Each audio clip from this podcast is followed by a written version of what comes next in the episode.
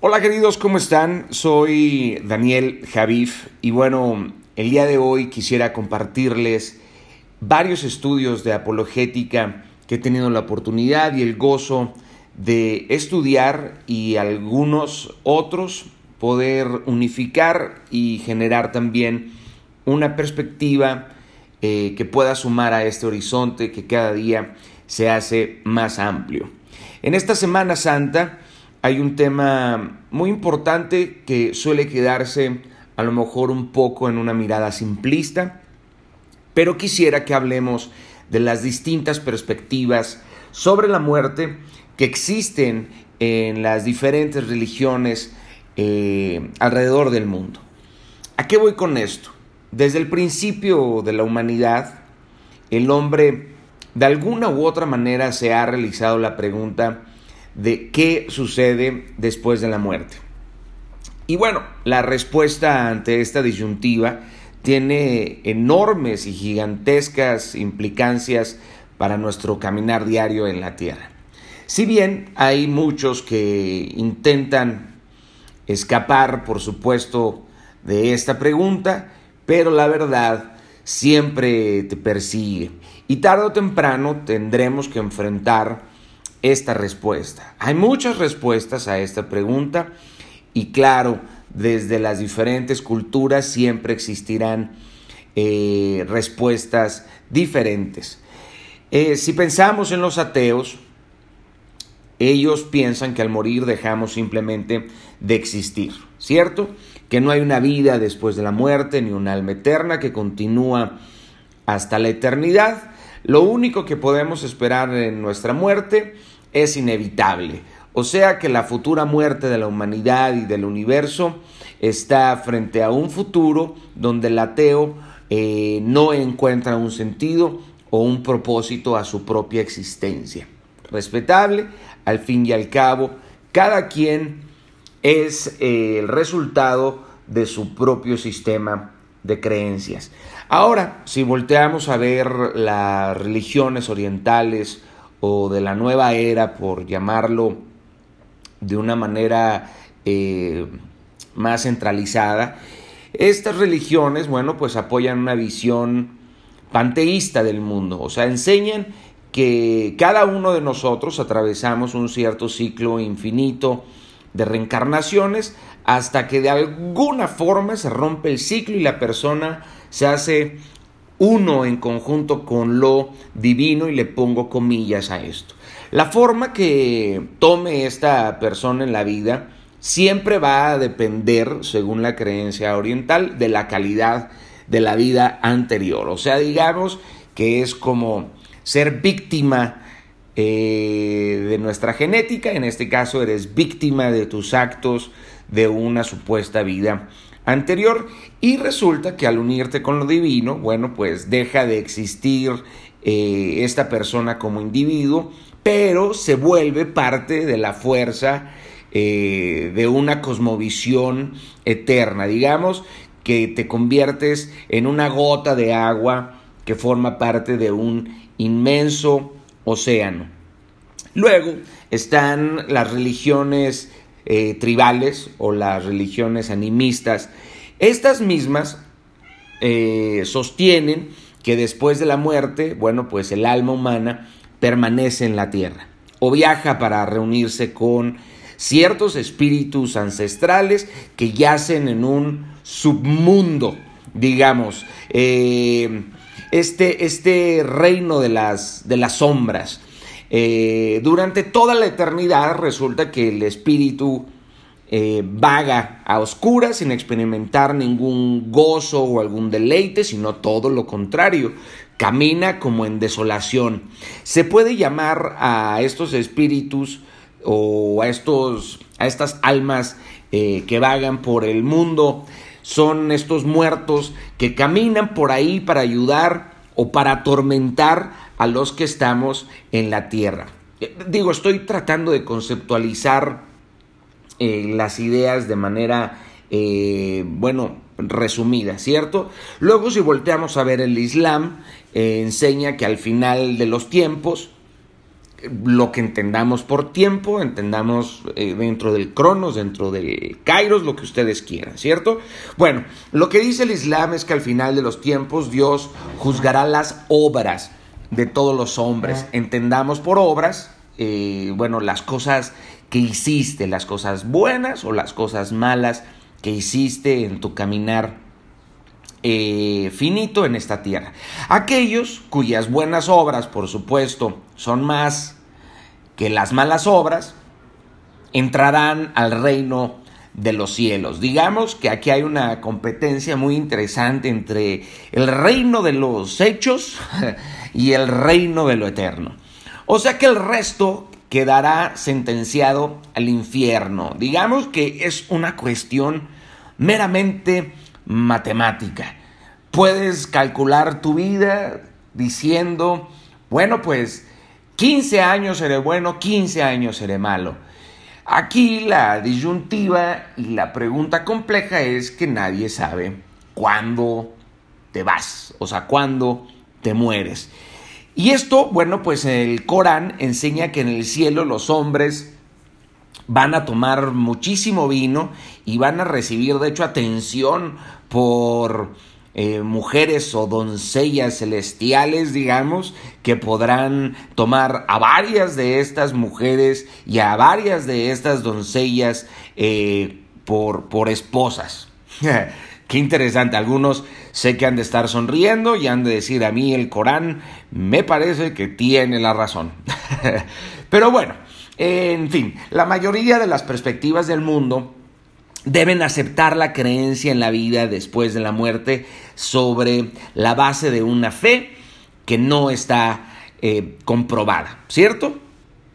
De hecho, eh, en el mundo, eh, digamos, occidental se permite el ateísmo gracias a la libertad que las creencias judeocristianas te otorgan, porque tú no puedes decir que eres ateo, por supuesto, en el, en el oriente, ¿cierto?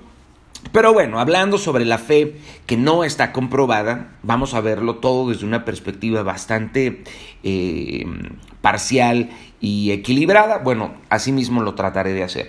Pero bueno, la esperanza cristiana tiene una particular certeza, ¿ok? ¿Por qué?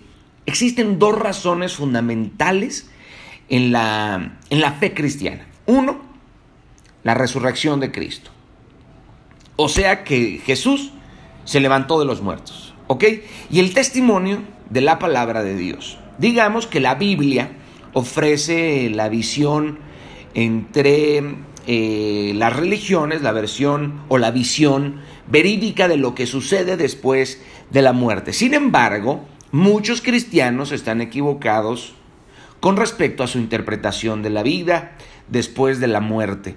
Siempre he creído que Dios respalda su palabra, no la interpretación siempre del ser humano, ya que en esta interpretación existe una combinación muy interesante entre la revelación y la intención fundamental del ser humano de ponerle su propio sazón a lo que se interpreta.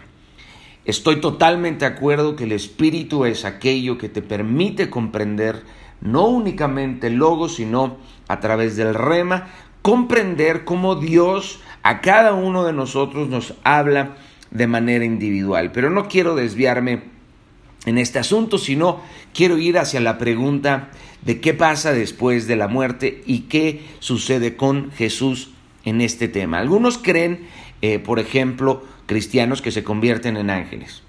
Otros creen que entran en un estado de sueño del alma, mientras que aún otros creen que estarán flotando en las nubes, qué sé yo, tocando ahí un arpita y se convierten en unos querubines muy divertidos.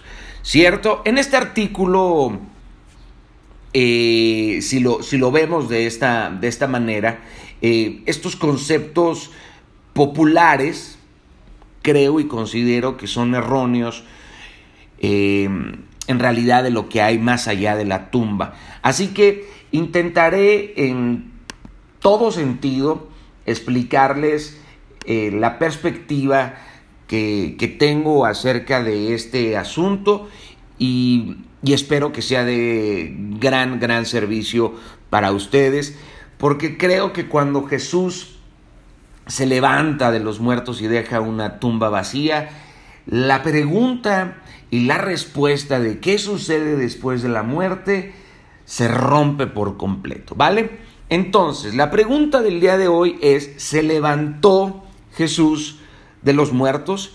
Y es justo aquí en donde comienzo a unificar los diferentes estudios de apologética que existen eh, alrededor del mundo y que he tenido la oportunidad de leer. Eh, todos los comentarios que eh, parten desde este momento son construcción y escritos de diferentes eh, apologistas y de diferentes eh, autores y por supuesto también incluyo escritos y perspectivas mías. Bueno, comencemos. Todos se preguntan qué será de nosotros después de nuestra muerte, ¿cierto? Cuando muere un ser querido, nuestro, bueno, nuestro anhelo más profundo es que él o ella eh, esté en un lugar eterno en donde nosotros tengamos la oportunidad de verlo, ¿cierto? O sea que aquí hay una pregunta importante. ¿Tendremos una reunión gloriosa con los que amamos eh, en esta tierra y los veremos después de la muerte? ¿O cuando morimos es el final de toda conciencia. Jesús enseñó que la vida no termina después de nuestro cuerpo, o sea, no termina cuando nuestro cuerpo se muere. Él hizo esta afirmación sorprendente. ¿eh? Escuchen lo que, lo que Jesús dice. Estas son palabras de Jesús. Yo soy la resurrección y la vida. Aquellos que creen en mí, aunque muera como todo el mundo, volverán a vivir. De acuerdo a testigos, fíjense, de acuerdo a testigos oculares, cierro lo que dice Jesús, de acuerdo a testigos oculares más cercanos a él, Jesús le demostró su poder sobre la muerte al mundo eh, antiguo al resucitar, al resucitar, disculpen, de entre los muertos después de haber sido crucificado y enterrado por tres días. Es esta la creencia la que ha dado realmente esperanza a todos nosotros que nos consideramos cristianos o en el proceso de ser cristianos durante casi dos mil años. Hay un ateo, muchachos, que se llama Bernard Russell. Este ateo escribió en el 25, en 1925, yo creo que cuando yo muera me podriré y nada de mi propio ego va a sobrevivir. Eso es lo que dice Russell. Bueno, eso es muy bueno. Estamos de acuerdo, ¿no? Russell claramente cruzaba la línea de lo amarguetas, de lo malhumorado. Yo siempre he dicho que las moscas de la amargura siempre le están volando a la gente que está muerta en vida, o sea, a esos personajes que ya están muertos, pero todavía no los entierran. Pero me parece que tiene una frase espectacular porque dice que nada de su propio ego va a sobrevivir. Y, sí, y es cierto. ¿Ok? Pero bueno, todos nos preguntamos, eh, igual a lo mejor con un poco más de optimismo, ¿qué nos va a pasar cuando nos muramos? Digamos que el ateo no tiene este optimismo, entre comillas, absurdo, de qué va a pasar con nosotros cuando partamos de esta vida. Ahora, si la vida después de la muerte no es una opción, entonces Russell tiene toda la razón. Nuestros cuerpos se van a podrir y nada más de nosotros va a sobrevivir. O sea que no existe nada de conciencia, no existe la felicidad, adiós esperanza y dejando a un lado eh, varias décadas de cierto existencialismo, lo que esto resulta y significa es que vivimos en un mundo accidental sin un propósito final. O sea, vivimos en el nihilismo a, profundidad. Eh, no, no, voy a hacer una disertación acerca del nihilismo, pero échenle por ahí un ojo a este concepto que hoy por hoy ha estado tomando muchísima fuerza entre la generación millennial, ¿ok? Pero bueno, para no desviarme eh, de Jesús, lo que hace que Jesús sea único entre los líderes religiosos y entre los grandes líderes en general es su relación con la muerte. Esa es una enorme diferencia. Los líderes se han encontrado con todas formas de muertes. ¿eh? Si volteamos a ver eh, a los Mandela, a los Luther King, em, todos estos líderes han tenido una muerte eh, prematura. Han sido asesinados o han sido eh, suicidas, un, sí, una muerte autoflingida o hasta una muerte accidental entre los casos de menor número. Antes de que el mundo estuviera listo, por supuesto, para su partida, estos líderes pues simplemente murieron de manera inmediata. Pero eh, la muerte no los, no los regresó a la vida, sino que los encontró y se acabó, se finí. Pero Jesús eh, no, es, no, es único en que sus enemigos lo mataron, como algunos de los líderes a lo mejor que les mencioné hace unos segundos. Lo que no tiene precedentes, muchachos, con Jesús, si los evangelios son creídos de manera absoluta, es que Él, o sea, Jesús, predijo cómo y cuándo pasaría. Y lo más increíble de todo esto es que se resignó a ello. Y describo resignarse como que en realidad eligió que esto sucediera. O se olvidó por completo su voluntad y entregó la voluntad que nos hace ser seres humanos, declarando que la muerte no tiene poder sobre él. Es increíble, ¿eh? Jesús dice, esto me va a pasar, pero, don't worry, carnales, ¿Por qué? Porque la muerte no tiene poder sobre mí. Y no quiero trivializar el momento de decir carnales, pero lo tropicalizo un poco a este 2020 y me imagino al Jesús, por supuesto, que está en el pasado y en el futuro, diciéndonos, oye, tranquilo, no te preocupes porque yo voy a regresar. Si Jesús, queridos, resucitó de la muerte, entonces solo Él tendría las respuestas sobre cuál es el sentido de la vida. ¿Y qué nos espera después de la muerte? Estarán de acuerdo conmigo. Por lo contrario, si el relato de la resurrección de Jesús no es cierto, porque es necesario mirarlo desde ese punto, entonces, entonces hubiera fundado el cristianismo sobre la base de una mentira. ¿Estamos de acuerdo? Porque lo que fundamenta el cristianismo absoluto es que Jesús resucitó de la muerte. Y bueno, el teólogo eh, R.C. Sproul lo expresa de la siguiente manera, me, me encanta. La afirmación de la resurrección es vital para el cristianismo. De acuerdo.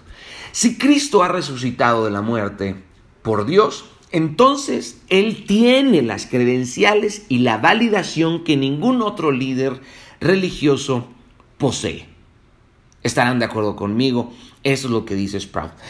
Todos los demás líderes, muchachos, todos los líderes religiosos han muerto. Pero, según el cristianismo, del cual formo parte, Jesucristo está vivo. Tan diferente y anormal es todo esto que, eh, bueno, pues una parte de nosotros nos gustaría rechazarlo como un mito.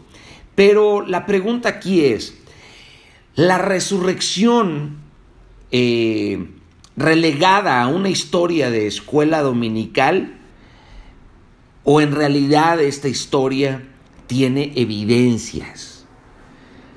Para partir de ahí hay que hacer análisis muy profundos. Y aquí es en donde menciono lo que este gran investigador Josh McDowell dijo. Después de más de 700 horas de estudiar este tema, y minuciosamente investigar su fundamento, he llegado a la conclusión que la resurrección de Jesucristo es uno de los más malvados, malintencionados, despiadados engaños jamás impuestos en la mente de los hombres. O es el más fantástico hecho de toda la historia humana. Correcto, entonces la pregunta es, ¿cuál de estas aseveraciones es la real. Mantengamos, por favor, nuestras mentes abiertas si es que continúas conmigo hasta este punto del mensaje. Cínicos y escépticos seremos, ¿cierto? Pero no todo el mundo está dispuesto a examinar justamente la evidencia. Y ojo, cuando digo examinar la evidencia es hacerlo de manera eh, quirúrgica, de manera diligente y de manera, y de manera apasionada.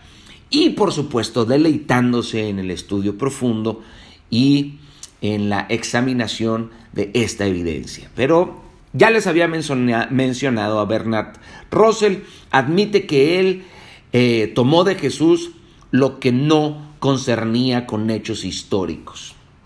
Pero hay un personaje, es un historiador que se llama Joseph Campbell, eh, sin citar evidencia, tranquilamente dijo a toda la audiencia en una televisora, en la televisora de hecho PBS, que la resurrección de Jesús no fue un hecho real. Es que hay gente que se atreve a dar estos, eh, estos comunicados o estas aseveraciones sin entregar evidencia, ¿cierto? Y otros estudiosos como John Dominic Crossan, John Dominic Crossan, que forma parte de un seminario importantísimo de Jesús, eh, no, por supuesto, no están de acuerdo con él y ninguno de estos escépticos presenta eh, evidencia a sus opiniones. Perdón, discúlpame, discúlpeme. John Dominic Crossan sí estaba de acuerdo con eh, Joseph Campbell y con el ateo Bernard Russell. Y lo más disruptivo de esto es que él formaba parte de un seminario importantísimo, eh, ¿cómo se llama?, de, Jesús en, en el momento en donde estaban opinando. Pero bueno, Verdaderos escépticos en oposición con los cínicos están interesados en la evidencia, eso es lo que yo creo. En una revista editorial escéptica llamada ¿Qué es un escéptico?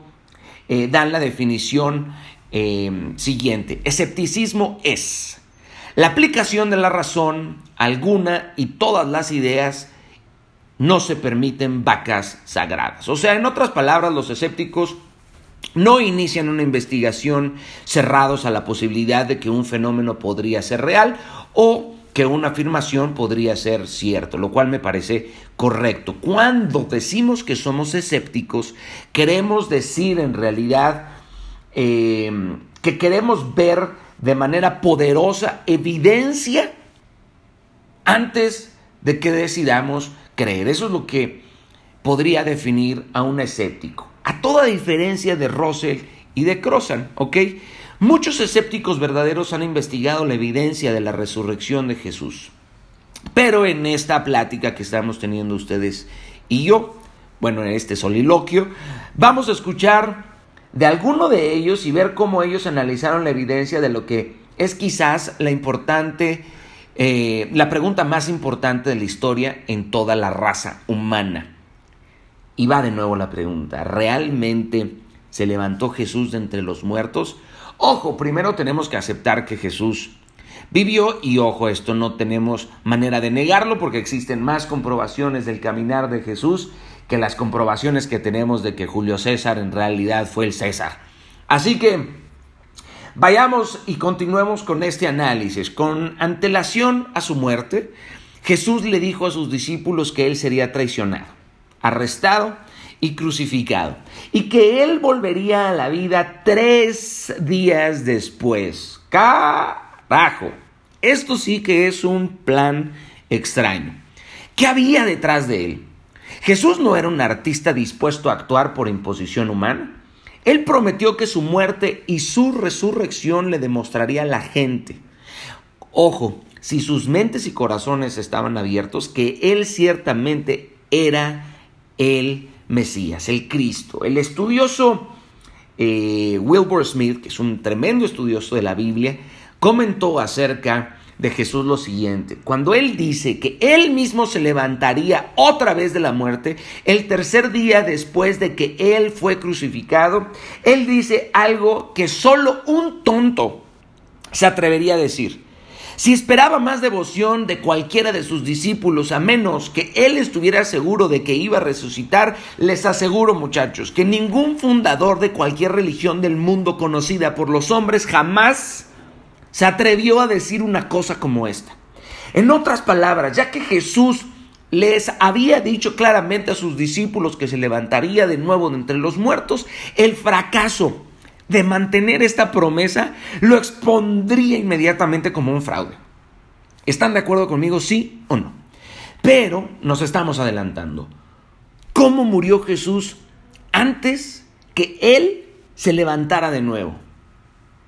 Esta es una pregunta importante. Carajo, tuvo una muerte horrible. Horrible. Ok, después de esta muerte horrible, ¿qué pasa después? Hmm. ¿Usted sabe cómo fueron las últimas horas de vida en la tierra de Jesús? Miren, si ustedes vieron la película eh, de Mel Gibson, la película de la pasión, si usted de verdad se, se perdió partes de la pasión de Cristo, la película de Mel Gibson, es porque sin duda estaba protegiendo sus ojos. Hubiera sido más fácil simplemente grabar la película con un filtro rojo, ¿verdad? Porque toda la película es sangre. Solo voltee a las últimas páginas de cualquier evangelio en una reina valera en su Nuevo Testamento para averiguar lo que se perdió en esa película. Mira, como predijo Jesús, él fue traicionado por uno de sus propios discípulos, Judas Iscariote, y fue arrestado abro comillas, y esta es una frase que dije hace mucho tiempo, no te pelees con los Judas porque ellos solitos se ahorcan, ¿cierto? Este Judas Iscariote fue arrestado en un juicio simulado por medio del gobernador romano, Poncio Pilatos. Fue declarado culpable de traición y condenado a morir en una cruz de madera, ¿ok? Antes de ser clavado a la cruz, Jesús fue brutalmente golpeado con un gato romano de nueve colas un látigo con trozos de hueso y metal que rasgarían la carne de Jesús. También recibió puñetazos repetidamente, fue pateado, fue escupido. Después, utilizando mazos, estos verdugos romanos lo golpearon con el pesadísimo hierro forjado clavado en las muñecas y en los pies de Jesús. Finalmente dejaron caer la cruz, muchachos, cuando lo subieron, en un agujero en la tierra entre dos cruces que cargaban otros dos ladrones condenados. Esta historia verídica está dentro de la palabra de Dios, pero Jesús, muchachos, colgó allí por aproximadamente seis horas. Luego, a las tres de la tarde, esa es la hora exacta en la que el Cordero de la Pascua había sido sacrificado como ofrenda por los pecados. Eh, no sé si esto te parezca un pequeño simbolismo, pero a mí sí. Jesús gritó eh, algo increíble en arameo, que está en la Biblia, por supuesto, y dice, consumado es. Y ahí murió. Qué increíble, ¿no? Yo, yo creo que la, la Biblia eh, tiene grandes momentos, pero si existiera un top 3 de momentos, este es uno de ellos. Otro de ellos sería el momento en que Dios detiene la mano de mm, Abraham cuando va a sacrificar a su hijo Isaac. Em, de repente, eh, cuando Jesús dice consumado es, el cielo se pone oscuro y un terremoto sacude la tierra. Ahí tienes a Pilatos, eh, que quería la confirmación de si Jesús estaba muerto antes de permitir, por supuesto, de que su, de que su cuerpo fuera sepultado. Imagínense el rostro de todos estos personajes. Yo no me imagino el rostro de los soldados en ese momento. Entonces muere y un guardia romano hunde eh, una lanza a su costado, al costado. ¿Ok? Y ojo, la palabra de Dios dice que no se le rompió ningún hueso. Y, presten atención a esto. La mezcla de sangre y agua que fluyó fue una clara indicación de que Jesús estaba muerto, no de que estaba adormilado o en estado vegetativo, no, muerto. El cuerpo de Jesús fue entonces, muchachos, bajado de la cruz y luego sepultado en la tumba del famosísimo José de Arimatea. La guardia romana la guardia romana, ojo, no era la guardia de un supermercado, carnales. Era la guardia romana. Estos tipos eran, una eran unas bestias. Eran, eran, bueno, pues el imperio sangriento que habían convertido la cruz en una imagen de terror psicológico. Jesús cuando muere en esa cruz hace un acto creativo del cual en otro momento hablaré de manera encantada, por, encantado por supuesto. Pero bueno, la Guardia Romana, eh, dando paso a la muerte de Jesús, sella la tumba. Y no nada más la sella, se quedan afuera de la tumba durante 24 horas, casi casi con reloj en mano, ¿ok? Mientras tanto, los discípulos de Jesús estaban brutalmente en shock. Por supuesto sabemos antes que cuando aprenden a Jesús, cuando van por Jesús, Jesús lo traiciona, eh, perdón, eh, Judas traiciona a, Jesús después de la última cena. De hecho, Jesús le dice, bueno, pues el que, el que comparta esta comida eh, con, conmigo, ¿no? Quien meta casi casi la mano a mi comida, ese es. Y sabemos que Judas es el que lo traiciona, pero luego también eh, Pedro lo niega tres veces antes de que cante el, el, gallo. Fíjense lo que dice el doctor G.P. Moreland, escribe, eh, escribe acerca del estado mental de Jesús perdón, de los, de los eh, discípulos de Jesús. Ellos ya no tenían confianza, esto es lo que dice JP Morland, ellos ya no tenían confianza de que Jesús había sido enviado por Dios. Ellos también habían sido enseñados que Dios no dejaría a su hijo o a su Mesías sufrir la muerte. Entonces se disiparon. El movimiento de Jesús estaba prácticamente detenido en su senda. ¿Siguen conmigo? Bien. Toda esperanza, muchachos, de que Jesús era realmente Dios estaba vencida. Roma y los líderes judíos habían ganado o hasta ese momento parecía que así era. Pero no era el fin. Ah, no era el fin porque el movimiento de Jesús no desapareció obviamente. Y de hecho, el cristianismo existe hoy como la más grande religión del mundo. Yo no le llamo religión, pero creo que es el estilo de vida más profundo del mundo, la relación más increíble de este mundo. Por lo tanto, tenemos que saber qué pasó después de que el cuerpo de Jesús fue bajado de la cruz y puesto en la tumba. Pero bueno, en un artículo del New York Times, Peter Steinfeld cita los sorprendentes eventos que ocurrieron tres días después de la muerte de Jesús. Poco después de que Jesús fue ejecutado, sus seguidores fueron de repente impulsados de ser un desconcertante y encogidito grupito de gente cuyo mensaje sobre la vida de Jesús y la venida del reino es predicado al riesgo de sus vidas. O sea, los seguidores de Jesús, después de la muerte de Jesús, eran un grupo pequeñito, muy chiquitito, que predicaban la venida del, Señor, la venida del reino, eh, a costa de poner en riesgo absolutamente sus vidas. Pero eventualmente este pequeño movimiento cambió en imperio. Algo pasó. Pero ¿qué pasó exactamente? Esta es la pregunta. ¿Qué pasó exactamente? Esa es la pregunta que tenemos que contestar con una investigación absoluta y quirúrgica sobre los hechos. Ok, solo hay cinco explicaciones posibles de la presunta resurrección de Jesús. ¿Cómo se trata en el Nuevo Testamento? Uno, Jesús realmente no murió en la cruz. Dos, la resurrección fue una conspiración. Tres, los discípulos estaban alucinando. Eso sí sería un milagro más grande que la propia resurrección, ¿no? Que 500 personas alucinaran al mismo tiempo. Bueno, cuatro, los relatos son simplemente legendarios y místicos.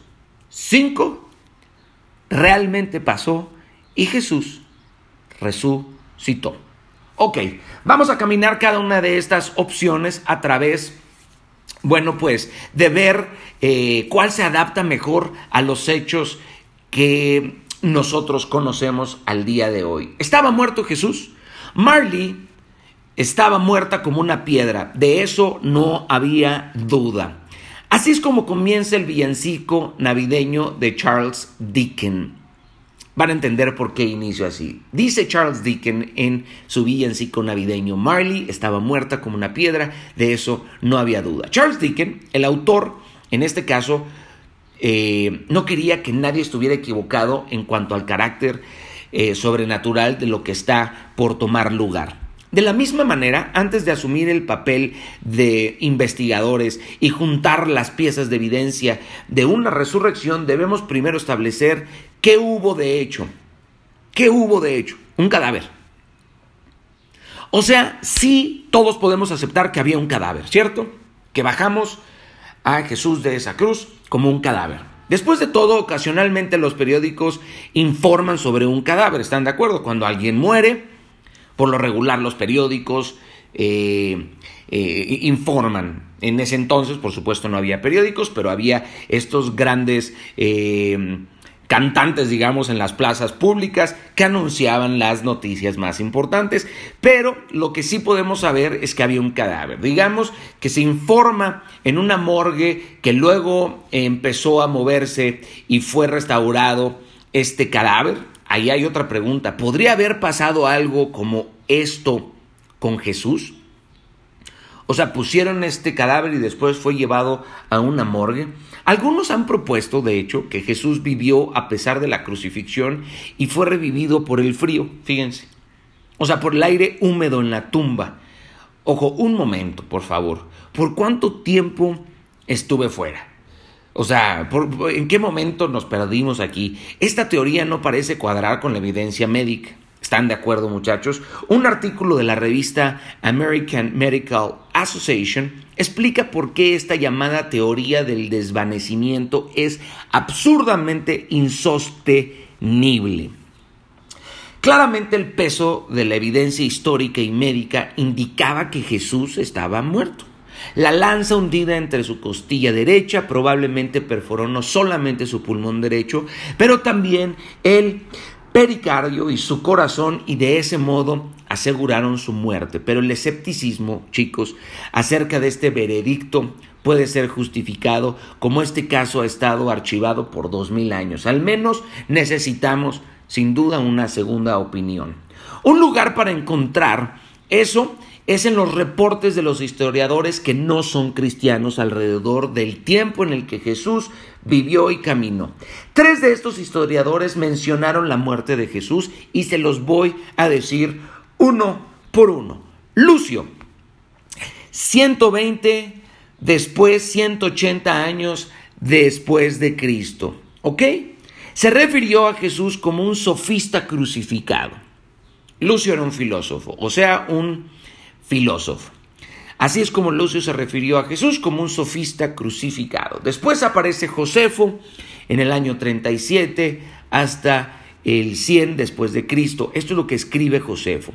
En este tiempo apareció Jesús, un hombre sabio, porque él era un emprendedor de obras asombrosas.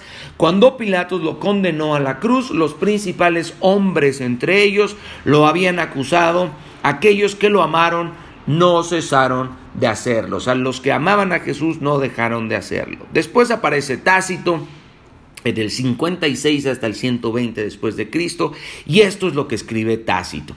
Cristus, de quien el nombre tuvo su origen, sufrió la extrema sanción en las manos de nuestro procurador Poncio Pilatos.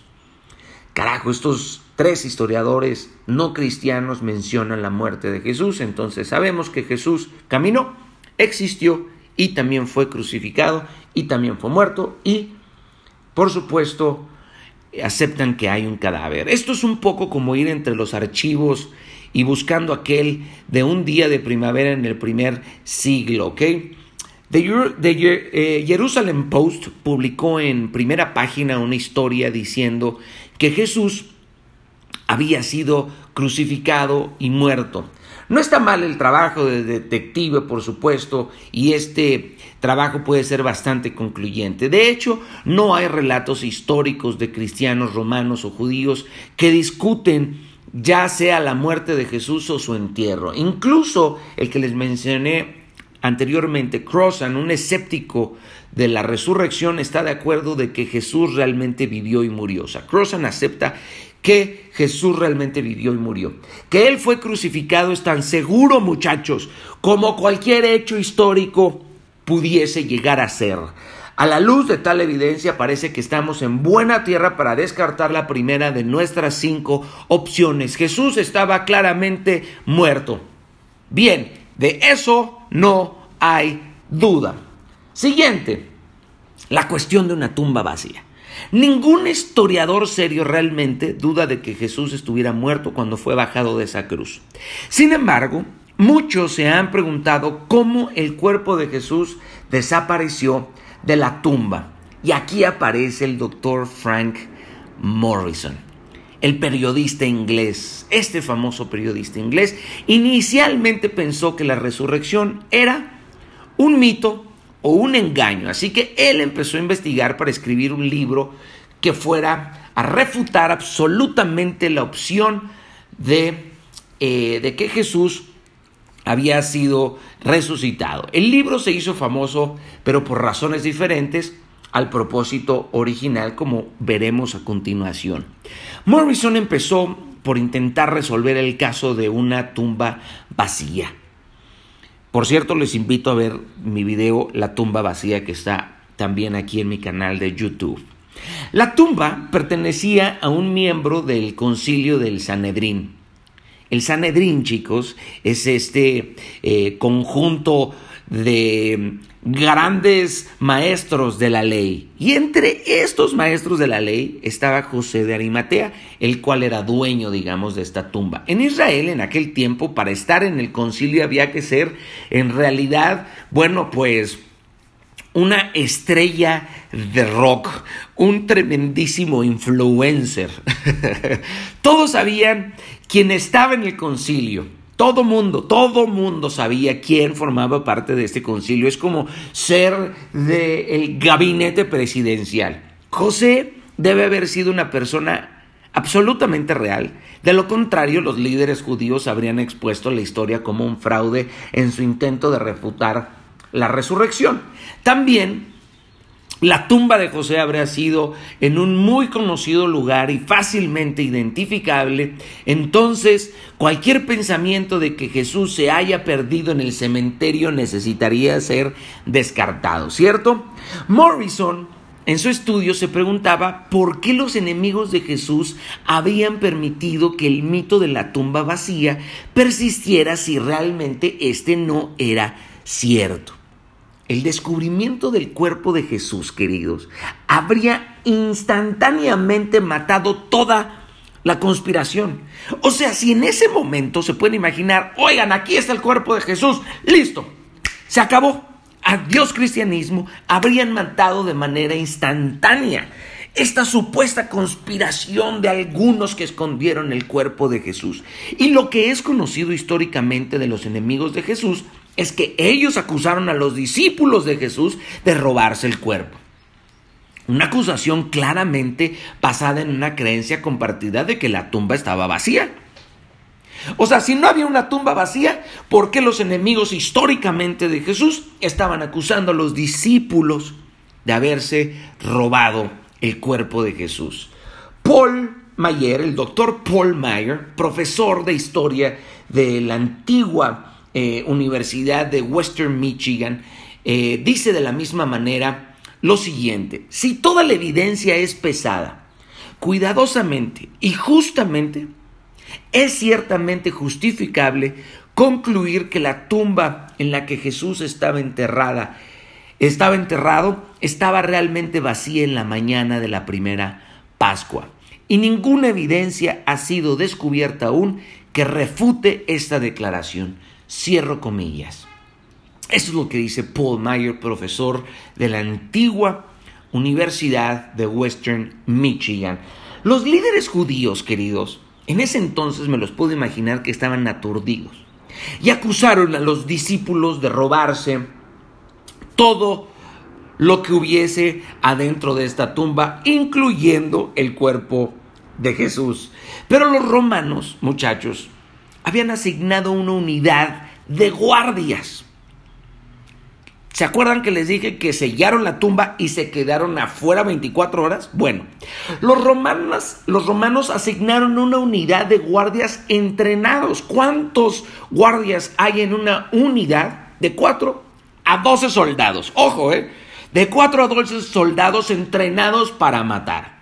Estos tipos estaban ahí para vigilar la tumba 24 horas. Entonces ahí es en donde viene la pregunta que se hace Morrison. ¿Cómo podrían estos profesionales haber dejado que el cuerpo de Jesús sea objetivo del vandalismo? Pregúntatelo. ¿Habría sido imposible para cualquiera haber escapado de los guardias romanos y haber movido una piedra que pesaba dos toneladas? Ok, había un cuerpo muerto. Estaba dentro de la tumba. Estamos recapitulando. Sellaron la tumba con una piedra de dos toneladas. Afuera había de 4 a 12 soldados. ¿Cómo carajo alguien movió esa tumba, le ganó a esta unidad de soldados y sacaron el cuerpo? Sin embargo, muchachos, la piedra fue movida y el cuerpo de Jesús había desaparecido. Si el cuerpo de Jesús estaba en un lugar donde se podría encontrar, pues sus enemigos, muchachos, lo hubieran rápidamente expuesto. O sea, que hubieran encontrado el cuerpo y se hubiera acabado el supuesto fraude de la resurrección de Jesús. No, no hubieran podido ir muy lejos cargando un cuerpo muerto en los desiertos o en las zonas colindantes en Roma. ¿Cierto? Pero bueno, escuchen lo que dice Tom Anderson, ¿ok? Este tipo es el antiguo presidente de la Asociación de Abogados de Juicio en California y resume la fuerza de sus argumentos de la siguiente manera, abro comillas. Con un evento también publicado, ¿no cree usted que es razonable que un historiador, un testigo ocular, un antagonista habría registrado para todos los tiempos que él había visto el cuerpo de Jesús? Te lo pregunto. El silencio de la historia es ensordecedor cuando viene el testimonio en contra de la resurrección. Cuando alguien, cierro comillas, queridos, cuando alguien quiere atacar la resurrección, el silencio es ensordecedor. Así que sin cuerpo de evidencia y con una conocida tumba que claramente está vacía, Morrison acepta la evidencia como sólida de que el cuerpo de Jesús había desaparecido de alguna u otra manera de la tumba. Acuérdense que Morrison hizo realmente una investigación profundísima. La siguiente pregunta es, ¿hubo un robo en la tumba? Como Morrison continuó su investigación, él empezó a examinar los motivos de los seguidores de Jesús. ¿Ok? Tal vez la supuesta resurrección fue en realidad un cuerpo robado. Pero si es así, ¿cómo se explica que todos los informes de las apariciones del Jesús resucitado estaban escritos? El historiador Paul Johnson, en la historia eh, de los judíos, escribió lo siguiente, abro comillas, lo que importaba no eran las circunstancias de su muerte, pero el hecho de que él estaba ampliamente y obstinadamente siendo creído por un creciente círculo de personas de haberse levantado de nuevo. Ok, explico esto. Realmente el problema no era la tumba vacía, sino que a pesar de hacer, de haber sido crucificado, el círculo de personas que creían en él estaban siendo eh, maximizadas, estaba creciendo.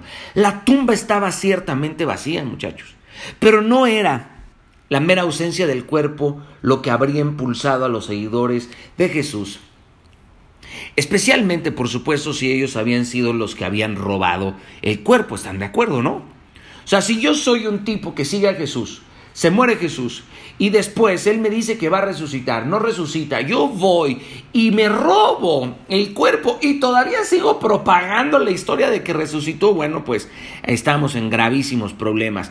Algo, chicos, algo extraordinario debía de haber estado pasando. ¿Para qué? Para que si tú eras seguidor de Jesús, carajo, de repente el duelo se acabara. De repente ellos dejaron de esconderse y de repente empezaron a vivir sin miedo y empezaron a proclamar que ellos habían visto a Jesús vivo.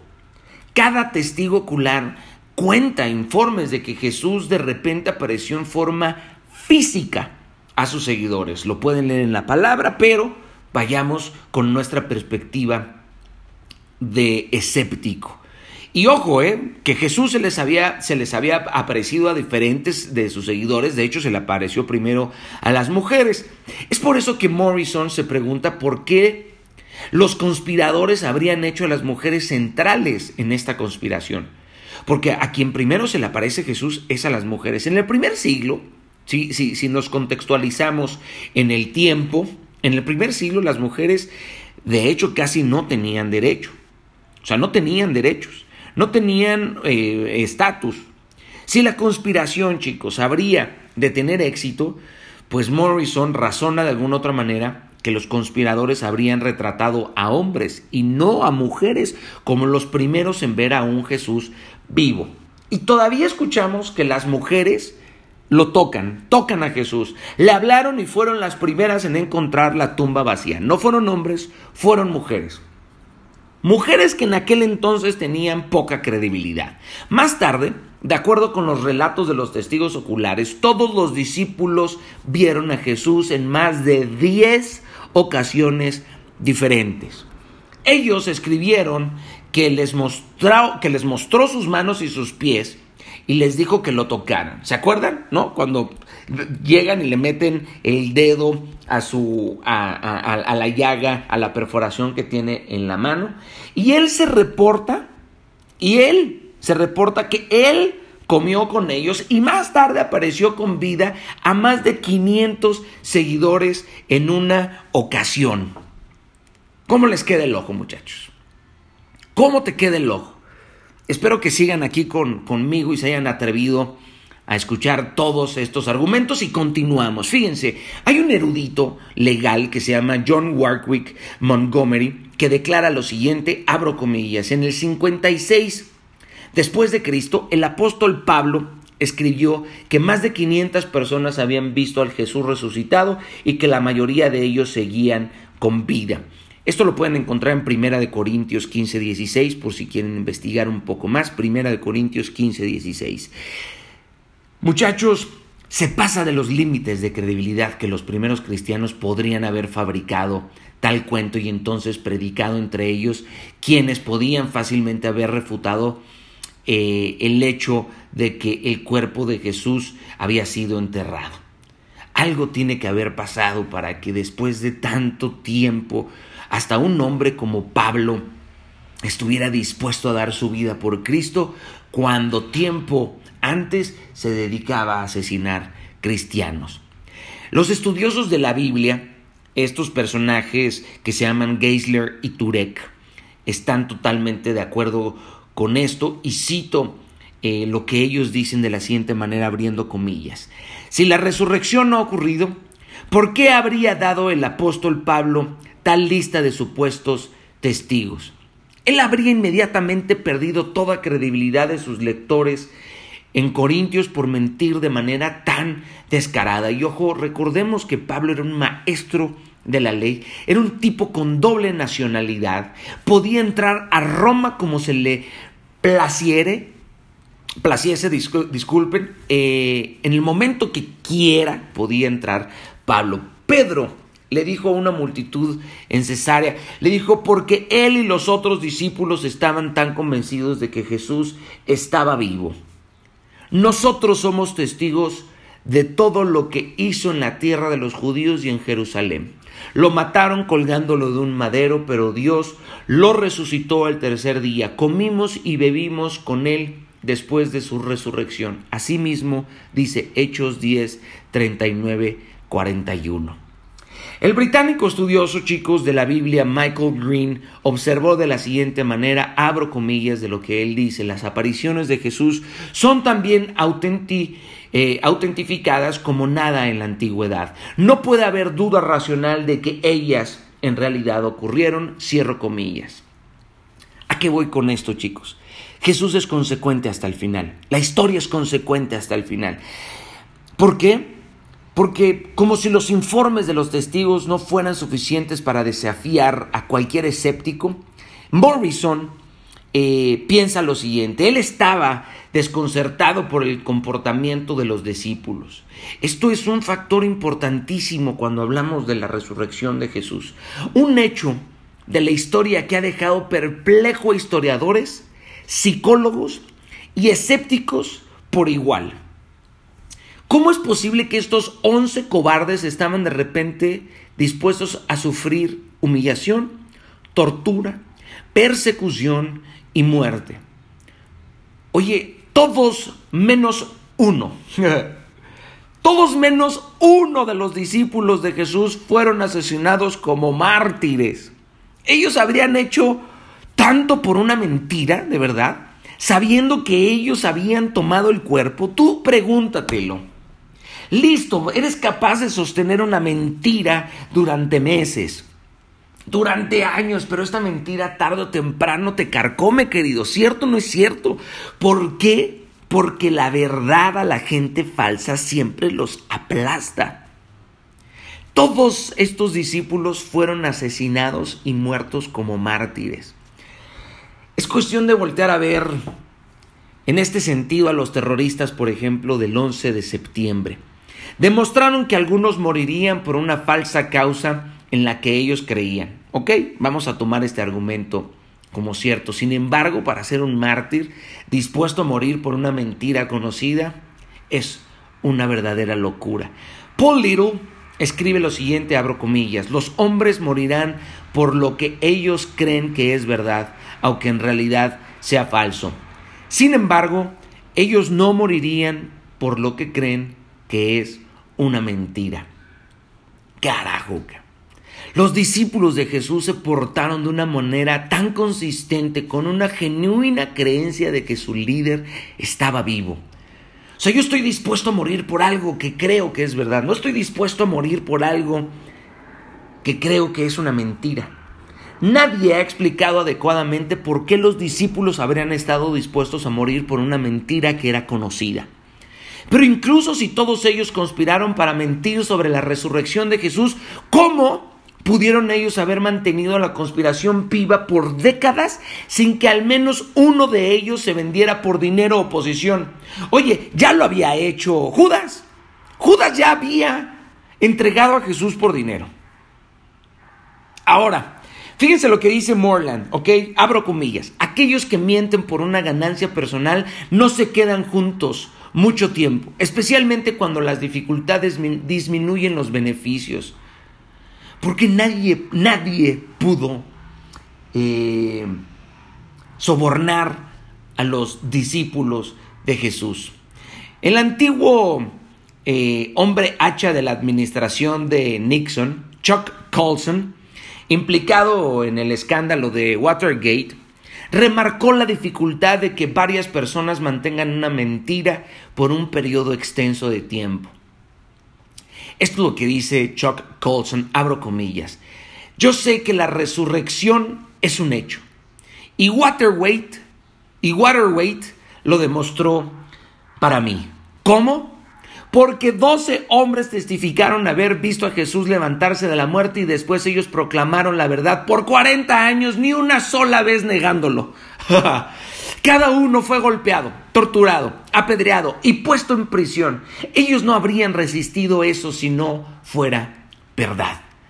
Watergate implicaba 12 de los hombres más poderosos en el mundo y ellos no pudieron mantener una mentira por tres semanas.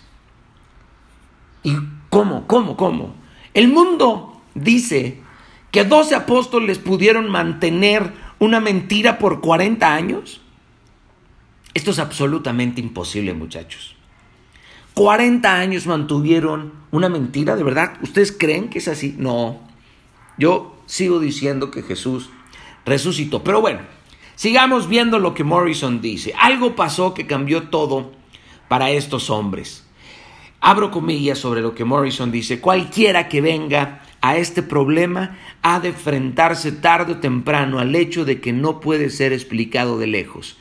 Este es un hecho que es una convicción profunda y que vino a un grupo pequeño de personas y que realizó un cambio que atestigua el hecho de que Jesús se había levantado de la tumba. Cierro comillas. Otra pregunta, muchachos, que te podrías estar haciendo. ¿Estaban alucinando los discípulos? La gente todavía piensa que ven a un gordo Elvis de pelo gris lanzándose en Dunkin' Donuts y después hay aquellos que creen que ellos pasaron la noche con extraterrestres en la nave nodriza siendo sometidos a indescriptibles pruebas. Hay gente que puede creer lo que se le pegue la gana, ¿vale? A veces ciertas personas pueden ver cosas que ellos quieren ver, eso es cierto, cosas que realmente no están ahí, que no sucedieron en realidad. Y eso es el por qué algunos han confirmado que los discípulos de Jesús estaban angustiados por la crucifixión, porque la crucifixión no la puede negar, y que los deseos de su mente era ver a Jesús vivo a causa de una alucinación en masa a través del dolor. ¿Les parece esto convincente? Bueno, pues fíjense lo que dice el psicólogo Gary Collins sobre este asunto. Y ojo, Gary Collins es el antiguo presidente de la Asociación Americana de Consejeros Cristianos y él fue interrogado sobre la posibilidad de que las alucinaciones estuvieran detrás del cambio radical del comportamiento de cada uno de los discípulos. Es por eso que Collins comenta lo siguiente, abro comillas, las alucinaciones son acontecimientos individuales por su propia naturaleza, solo una persona puede ver una alucinación dada en un tiempo. Ellas ciertamente no son algo que puede ser visto por un grupo de personas al mismo tiempo. Cierro comillas. La alucinación, queridos, no es siquiera una remota posibilidad de acuerdo con el psicólogo Thomas James, Thomas J. Thorburn. Abro comillas, es lo que dice Thomas. Es absolutamente inconcebible que 500 personas con un promedio sensato de mente puedan experimentar todo tipo de, impresiones sensuales visuales, auditivas y de tacto, y que todas estas eh, tengan la experiencia y puedan caer completamente en una alucinación. Cierro comillas. Es más, muchachos, en la psicología de las alucinaciones, la persona necesitaría estar en un estado de ánimo donde ellos deseen ver tanto a esa persona que su mente lo consiga. Dos líderes importantes de la iglesia primitiva, si lo queremos ver así, ok, Santiago y Pablo, ambos se encontraron con Jesús, con un Jesús resucitado, sin que alguno lo esperara o tuviera esperanza de, experimentar este placer. El apóstol Pablo, de hecho, condujo las primeras persecuciones de los cristianos y, y su conversión permanece inexplicable, excepto por su propio testimonio de que Jesús se le apareció resucitado. Esto nos lleva a creer de una mentira ahora a la otra propuesta de una leyenda. Unos escépticos no convencidos atribuyen la historia de la resurrección a una leyenda que comenzó con una o más personas mintiendo o pensando que ellos vieron a Jesús resucitado. Hmm. O sea que con el tiempo la leyenda había crecido y habría sido adornada al ser pasada alrededor. En esta teoría, la resurrección de Jesús es comparable con la mesa redonda del rey Arturo. la pequeña incapacidad de George Washington de decir una mentira y la promesa de que la seguridad social será solvente cuando realmente la necesitemos. Pero hay tres problemas principales con esta teoría de la leyenda. Primero, las leyendas raramente se desarrollan mientras testigos oculares están vivos para refutarla. Punto. Un historiador de las antiguas Roma y Grecia, eh, en este caso Sherwin White, argumenta que la noticia de la resurrección se esparció muy rápido y muy pronto para que realmente, para que realmente pudiese haber sido una leyenda. Dos, las leyendas se desarrollan por tradición oral y no vienen con documentos históricos contemporáneos que pueden ser verificados. Sin embargo, los evangelios fueron escritos a tres décadas de la resurrección punto para la resurrección. Tres, la teoría de la leyenda no explica adecuadamente ni el hecho de la tumba vacía, ni del cuerpo de Jesús, o de la históricamente comprobada convicción de que los apóstoles habían visto a un Jesús vivo. Carajo. Queridos, eh, podríamos estar días, y días y días y días hablando acerca de la resurrección, por supuesto, de, de Jesús. Pero yo quiero hacerte la pregunta, eh, si Jesús realmente se levantó de la tumba y él venció la muerte y con dos maderos convirtió el símbolo de terror psicológico de los romanos en el símbolo más profundo de esperanza y fe y de vida eterna, ¿por qué no habríamos de comenzar a creer en el hombre que sabe que hay antes y después de la vida, en un hombre que no se hizo pasar por Dios, sino que era Dios encarnado. Te dejo toda esta pregunta. ¿Para qué? Para que seas tú quien se atreva a ir y cruzar la línea de abrir la palabra de Dios, de escudriñar la palabra de Dios de manera individual y de permitirte tener una mente abierta y descubrir por ti mismo la relación con Jesús. Y cierro con esto, muchachos.